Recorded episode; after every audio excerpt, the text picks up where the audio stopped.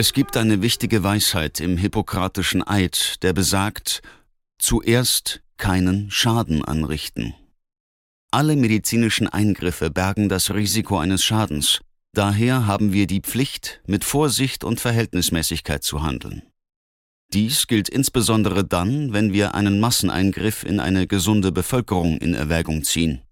In dieser Situation muss es eindeutige Beweise für einen Nutzen geben, der weltweit größer ist als der Schaden. Die derzeitige verfügbare Beweislage zeigt eindeutig, dass die Risiko-Nutzen-Kalkulation nicht die Verabreichung der übereilten und experimentellen Corona-Impfstoffe an Kindern unterstützt, die praktisch keinem Risiko durch Covid-19 ausgesetzt sind, aber bekannten und unbekannten Risiken durch die Impfstoffe ausgesetzt sind. Wir möchten Sie über unsere großen Bedenken bezüglich aller Vorschläge zur Verabreichung von Covid-19-Impfstoffen an Kinder informieren. Kürzlich durchgesickerte Regierungsdokumente legen nahe, dass eine massenhafte Verabreichung des Corona-Impfstoffs bei Kindern über zwölf Jahren bereits für September 2021 geplant ist und dass im schlimmsten Fall Kinder im Alter von fünf Jahren im Sommer geimpft werden könnten. Wir waren zutiefst beunruhigt, als mehrere Regierungs- und SAGE-Vertreter in den Medien dazu aufriefen, die Einführung des Corona-Impfstoffes so schnell wie möglich den Kindern zu verabreichen. Unterrichtsmaterialien, die an Londoner Schulen verteilt wurden, enthalten emotional aufgeladene Fragen und Ungenauigkeiten. Darüber hinaus wurde von Führungspersonen der Lehrergewerkschaft eine beunruhigende Sprache verwendet, die andeutete, dass die Nötigung von Kindern zur Annahme des Corona-Impfstoffes durch Gruppenzwang in Schulen gefördert werden sollte, obwohl die Nötigung zur Annahme einer medizinischen Behandlung gegen britische und internationale Gesetze und Erklärungen verstößt. Rhetorik wie diese ist unverantwortlich und unethisch und ermutigt die Öffentlichkeit, die Impfung von Minderjährigen mit einem Produkt zu fordern, das sich noch im Forschungsstadium befindet und über das keine mittel- oder langfristigen Auswirkungen bekannt sind. Gegen eine Krankheit, die kein wesentliches Risiko für sie darstellt. Im Folgenden finden Sie eine Zusammenfassung unserer Gründe. Eine ausführlichere, vollständig referenzierte Erklärung ist verfügbar. Risiken und Nutzen bei medizinischen Behandlungen. Impfstoffe sind, wie jede andere medizinische Behandlung, mit unterschiedlichen Risiken und Nutzen verbunden. Daher müssen wir jedes Produkt einzeln nach seinen Vorzügen abwägen und speziell für welche Patienten oder Bevölkerungsgruppen das Risiko-Nutzen-Verhältnis akzeptabel ist. Bei den Covid-19-Impfstoffen liegt der potenzielle Nutzen für ältere und gefährdete Menschen auf der Hand. Bei Kindern würde das Verhältnis von Nutzen und Risiko jedoch ganz anders aussehen. Wir bringen diese Bedenken als Teil einer sachkundigen Debatte vor, die ein wesentlicher Bestandteil eines ordnungsgemäßen wissenschaftlichen Prozesses ist. Wir müssen sicherstellen, dass sich die Tragödien der Vergangenheit nicht wiederholen, die sich vor allem dann ereignet haben, wenn Impfstoffe überstürzt auf den Markt gebracht wurden. Zum Beispiel führte der Schweinegrippeimpfstoff Pandemrix, der nach der Pandemie von 2010 auf den Markt gebracht wurde, zu über 1000 Fällen von Narkolepsie, einer verheerenden Hirnschädigung bei Kindern und Jugendlichen, bevor er zurückgezogen wurde. Dengvaxia, ein neuer Impfstoff gegen Dengue-Fieber, wurde ebenfalls vor den vollständigen Studienergebnissen an Kindern ausgewertet und 19 Kinder starben an einer möglichen antikörperabhängigen Verstärkung, ADE, bevor der Impfstoff zurückgezogen wurde. Wir müssen nicht riskieren, dass sich dies mit den Covid-19-Impfstoffen wiederholt, was nicht nur Auswirkungen auf die betroffenen Kinder und Familien hätte, sondern auch eine enorm schädliche Wirkung auf die Impfbereitschaft im Allgemeinen. Kein medizinischer Eingriff sollte auf einer Einheitsgröße für alle Basis eingeführt werden, sondern sollte stattdessen vollständig auf seine Eignung entsprechend den Eigenschaften der Alterskohorte und der betroffenen Individuen bewertet werden, wobei das Risiko-Nutzen-Profil für jede Kohorte und die Individuen innerhalb einer Gruppe abgewogen wird. Dieser Ansatz wurde im vergangenen Oktober von der Leiterin der Governmental Vaccine Task Force, Kate Bingham, skizziert, die sagte, wir müssen einfach jeden impfen, der ein Risiko hat. es wird keine Impfung von Personen unter 18 Jahren geben. Es ist ein Impfstoff nur für Erwachsene, für Menschen über 50, der sich auf Mitarbeiter im Gesundheitswesen und in Pflegeheimen sowie auf die Gefährdeten konzentriert.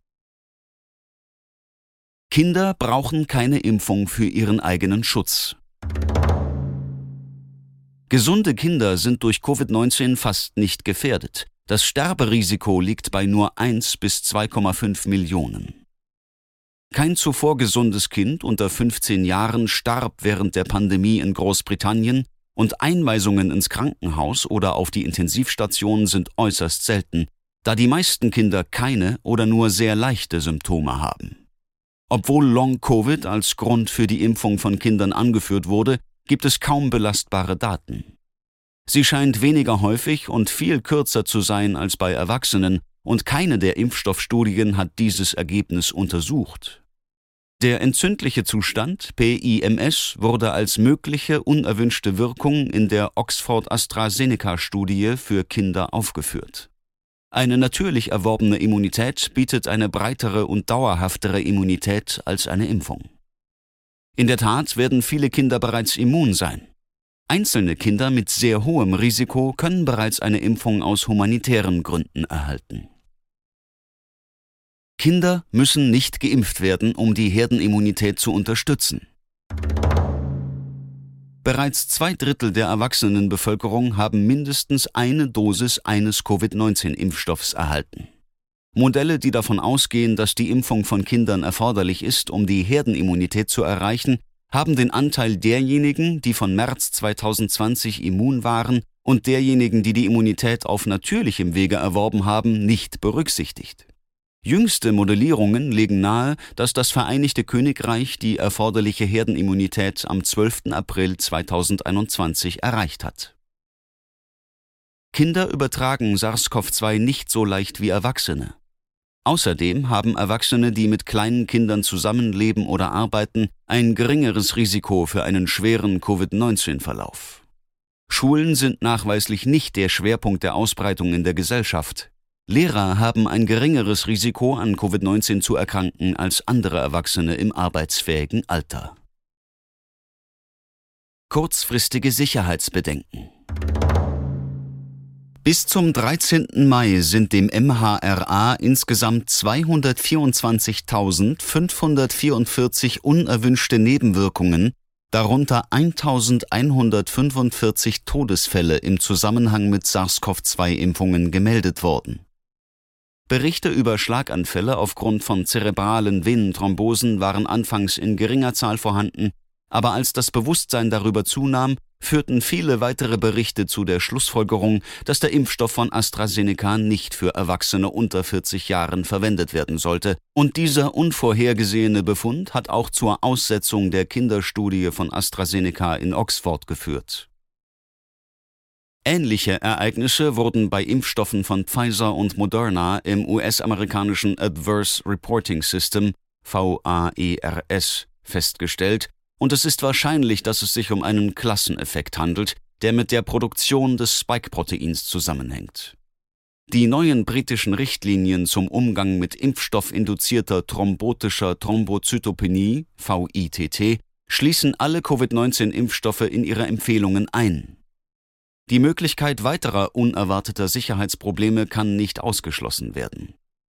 In Israel, wo die Impfstoffe in großem Umfang an Jugendliche und junge Erwachsene ausgegeben wurden, wurde der Impfstoff von Pfizer mit mehreren Fällen von Myokarditis bei jungen Männern in Verbindung gebracht, und es wurden Bedenken über Berichte von veränderten Menstruationszyklen und abnormalen Blutungen bei jungen Frauen nach der Impfung geäußert. Am besorgniserregendsten im Hinblick auf eine mögliche Impfung von Kindern ist, dass in den USA inzwischen eine Reihe von Todesfällen im Zusammenhang mit der Impfung an VERS gesendet wurden, obwohl die Impfstoffe nur im Rahmen von Studien an Kindern verabreicht wurden und erst vor kurzem an 16 bis 17-Jährige eingeführt wurden. Langfristige Sicherheitsbedenken alle Phase 3 Studien mit den Corona-Impfstoffen sind noch nicht abgeschlossen und werden erst Ende 2022, Anfang 2023 beendet sein. Die Impfstoffe sind daher derzeit experimentell und es liegen nur begrenzte Kurzzeit- und keine Langzeitsicherheitsdaten für Erwachsene vor. Darüber hinaus verwenden viele von ihnen eine völlig neue mRNA-Impfstofftechnologie, die bisher noch nie für den Einsatz beim Menschen zugelassen wurde. Die mRNA ist effektiv eine Prodroge und es ist nicht bekannt, wie viel Spike-Protein jedes Individuum produzieren wird. Es kann Monate oder Jahre dauern, bis potenzielle Spätfolgen sichtbar werden. Die bisher durchgeführten begrenzten Studien mit Kindern sind völlig unzureichend, um seltene, aber schwere Nebenwirkungen auszuschließen. Kinder haben ein ganzes Leben vor sich und ihr immunologisches und neurologisches System befindet sich noch in der Entwicklung, was sie potenziell anfälliger für unerwünschte Nebenwirkungen macht als Erwachsene. Eine Reihe spezifischer Bedenken wurde bereits geäußert, darunter Autoimmunerkrankungen und mögliche Auswirkungen auf die Plazentation und die Fruchtbarkeit. In einer kürzlich veröffentlichten Arbeit wurde die Möglichkeit angesprochen, dass mRNA-Corona-Impfstoffe prionenbasierte neurodegenerative Erkrankungen auslösen könnten. Alle potenziellen Risiken, bekannte und unbekannte, müssen gegen die Risiken von Covid-19 selbst abgewogen werden, sodass für Kinder ein ganz anderes Nutzen-Risiko-Verhältnis gelten wird als für Erwachsene. Fazit Es gibt eine wichtige Weisheit im Hippokratischen Eid, der besagt, zuerst keinen Schaden anrichten. Alle medizinischen Eingriffe bergen das Risiko eines Schadens. Daher haben wir die Pflicht, mit Vorsicht und Verhältnismäßigkeit zu handeln. Dies gilt insbesondere dann, wenn wir einen Masseneingriff in eine gesunde Bevölkerung in Erwägung ziehen. In dieser Situation muss es eindeutige Beweise für einen Nutzen geben, der weit größer ist als der Schaden.